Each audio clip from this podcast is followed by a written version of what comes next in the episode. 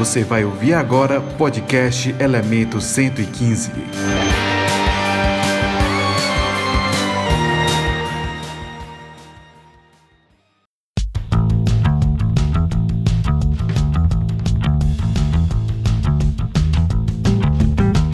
Fala galera, sejam muito bem-vindos a mais um episódio do podcast Elemento 115, apresentado por mim, Harry. E olha, já vou pedindo desculpas pelo atraso desse episódio. Eu realmente tive aí umas duas semanas meio pra lá, meio pra cá, né? Acabou que eu ainda tô um pouco, né, com a sensação de como se tivesse secreção presa, né, é, é, no, no, no, peito aqui. Só que é engraçado que eu já fui fazer os exames, fiz raio-x e o pulmão tá zero bala. Então talvez tenha sido uma gripe, né, ou um resfriado mal curado. Sendo que eu não tive febre, nada do tipo, né? O que assim foi chato porque me impossibilitou de, de, de gravar, porque eu preciso, eu preciso da garganta, né? E ainda tô com um pouco de dificuldade ainda mesmo de, está falando, então já vou pedindo desculpas se em algum momento né, do episódio a minha voz falhar, beleza? É porque ainda estou me recuperando, mas eu tenho que né, continuar com a entrega dos episódios. E bom, temos aí um caso bem interessante da nossa Maria de Figueiredo, que ela teve uma experiência ali muito curiosa, tá? Ah, o incidente ocorreu na cidade de São Benedito do Sul, no interior de Pernambuco, ali no dia 19 de julho de 1967, beleza? Então vamos lá, chega de papo que o episódio vai começar agora.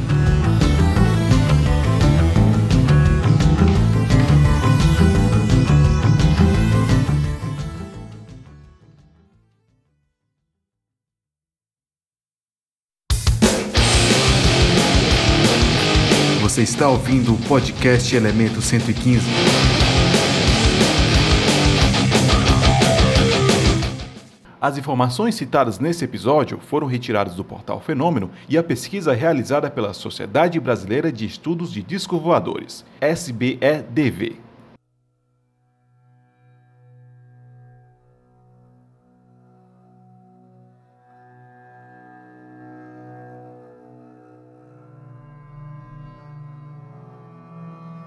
No dia 19 de julho de 1967, Maria de Figueiredo, que na época tinha 18 anos, havia ido junto com seu pai no milharal na roça da família. Seus irmãos menores de 8 e 10 anos, que estavam em sua companhia, no momento se afastaram. E de repente, enquanto Maria realiza a coleta dos milhos, ela percebe que o vento fica um pouco mais forte, o que agitou bastante o milharal. Ela então ouve um barulho em sua retaguarda ao virar-se, ela se deu de cara com um pequeno ser de aproximadamente um metro de altura. Ele estava a uma distância de aproximadamente 3 metros. Um pouco mais atrás da criatura havia um pequeno aparelho alongado de aparência metálica cor escura, mas com uma cúpula transparente que parecia ser feita de vidro, tendo à sua frente algo parecido com uma hélice ou uma pequena cruz. Dentro do aparelho, ela percebeu que havia outro indivíduo, Porém, esse, a mesma, só conseguiu observar seus ombros e cabeça. O aparelho estava inclinado, suspenso no ar, a cerca de mais ou menos um metro do chão. O ser que estava fora do objeto começou a andar em direção do milharal, coletou algumas espigas de milho e começou a examinar, porém com uma certa naturalidade. Ele então olha para Maria e faz alguns gestos. Maria tenta interpretar como se ele estivesse lhe perguntando se o milho era comestível. A mesma então tem a impressão de que o ser começa a se comunicar com outro companheiro que estava dentro do aparelho. Depois, ele andou ainda mais um pouco dentro do milharal e acenou para o seu companheiro que estava dentro da nave. Retornou para dentro do objeto então. O cachorro que estava na companhia de Maria começou a latir em direção do objeto, muito alvoroçado, que subiu imediatamente, chegando a bater nos galhos de uma embalbeira. O medo foi tanto que a mesma acabou desmaiando. Maria, acordada com seus dois irmãos, indagada, explicou que o rosto do ser era ovoide, comprido, e que o homenzinho tinha um bigodinho bem aparado e cabeleira escassa, cortada de forma circular.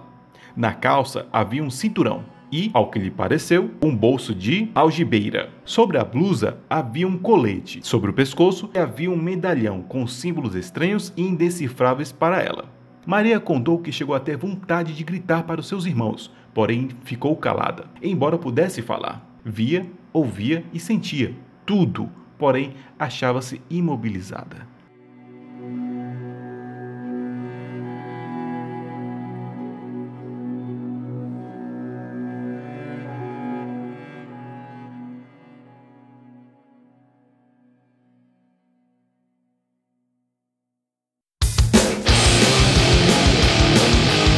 Está ouvindo o podcast Elemento 115.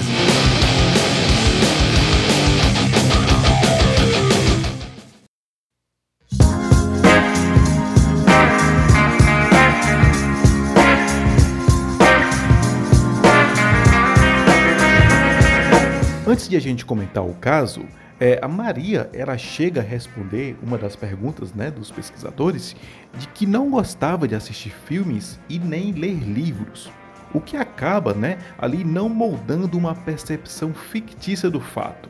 Né? E isso é bastante interessante, pois eu acredito sim que a ficção dos filmes e livros tendem a mudar uma opinião sobre esses eventos ufológicos. É aquela coisa, né? Não inventa, mais aumenta. E naquela época, nas zonas rurais, não se tinha muito tempo para assistir TV, ainda mais se você vivesse né, em condições mais precárias, o que só lhe permite ah, trabalhar para sobreviver. Então, zero lazer. E aí a gente fica com uma pulga atrás da orelha quando ouve, tipo, histórias de pessoas que foram perseguidas por luzes, recebido ataques de aparelhos ou até mesmo contato com seres, sendo que essas mesmas testemunhas são de lugares diferentes e contam a mesma história. Né? Então, algo aconteceu no passado e ainda acontece nos dias de hoje. E o relatório do Pentágono só confirma né, que realmente algo estranho acontece e que está fora do nosso controle. E eu acredito assim, né, que aos poucos, né, as pessoas uh, que tiverem experiências, né, com algum contato específico, elas sejam levadas mais a sérios e estudadas. E isso é ótimo, porque vai tirar a ufologia do patamar do lúdico, né, da chacota, e levar para, para onde né, ela sempre deveria estar, ali no topo. E quem sabe algum dia equipes né, é, de ufologia acabam aí, sei lá, recebendo incentivos para realizar pesquisas de campo e coisas mais, né? Mas enfim, temos aí a nossa protagonista Maria, que tem ali um contato de quarto grau com seres pequenos, o que já não é mais novidade aqui, né? E ao que parece, eles vieram com a intenção de realizar algum tipo de pesquisa sobre nossa fauna. É o que aparenta pelo menos ser, já que o milho, né, de certa forma despertou curiosidades nos pequeninos. E ela comenta que ele chegou a fazer alguns gestos para ela, e óbvio, né, que ela não entendeu nada, né? Só deduziu mesmo se a, não, o milho era algo de comer, né, era algo comestível. E ele ali aparentemente estava também acompanhado né, é, por um outro colega. E aí é interessante pensar né, que talvez, quem sabe, ali nas proximidades houvesse uma nave-mãe. Eu penso que esses seres, quando vêm realizar alguma coleta né, de material genético ou terrestre mesmo, algum item terrestre aí qualquer, talvez eles venham em uma nave maior e aí chega aqui, eles usam lá, sei lá, um Fiat Uno espacial e né, para não chamar muita atenção, vem e faz né, o serviço deles lá. Ou sei lá, são seres interdimensionais que vêm e vão na hora que der na telha, né? E aí ela fala né, sobre a característica dos tripulantes. Né? E então eles tinham ali os seus rostos ovalados. E uma coisa bem curiosa, eles tinham aquele bigodinho fininho, cabelinho na régua, chavoso demais, é louco? Sério, sério, sério. É, cara, é engraçado demais porque tem a foto. Eu vou deixar a foto postada lá no Instagram. Você olha pro camarada, pô. O cara parece, sei lá, bicho, um, um, jovem adolescente lá, com um cordão lá no pescoço pendurado, um jaquetinha da Nike, sabe? Pô, mó da hora, velho. Depois olha lá no Instagram lá. Muito engraçado, demais, demais, demais. E aí também, né, temos alguns outros detalhes do objeto também, né, uh, que ele fala, é, que ela fala de, de, algumas características, o que pelo menos lembra, sei lá, ali um submarino portátil voador. Ela chega a comentar que o objeto ele era parecia ser metálico e tinha ali como se fosse hélices na frente. E é bastante curioso, né, e, e da hora pensar uh, em algo que levanta voo com uma propulsão diferente do que a gente conhece. E eu lembro lá no caso lá do Bob Lazar, ele explicando, né, como é que fazia, né, o funcionamento dos objetos lá na área 51, e eles utilizavam, né, o elemento 115 e que era tinha propriedades antigravitacionais. Então eles utilizavam a antigravidade como propulsão. E se for verdade, né, é, só prova que nós, réis mortais, usamos uma tecnologia bem chula mesmo, né?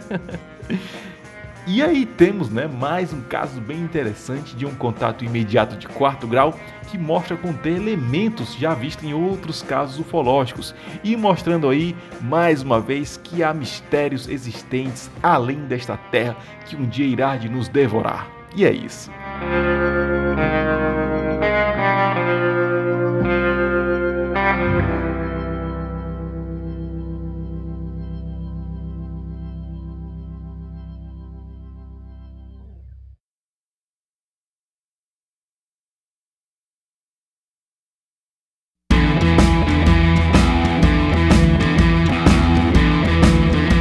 Chegamos ao fim de mais um episódio. Muito obrigado a você que continua sempre dando essa moral pro podcast, acompanhando, tá? Mais uma vez peço desculpas pelo atraso do episódio, tá? Uh, vai voltar ao normal, já tô me recuperando, então tô legal para poder continuar, beleza? E aí, se você não segue lá o Instagram, segue lá, pô, curte lá, comenta, tá? Podcast Elemento 115, dá aquela moral lá, beleza?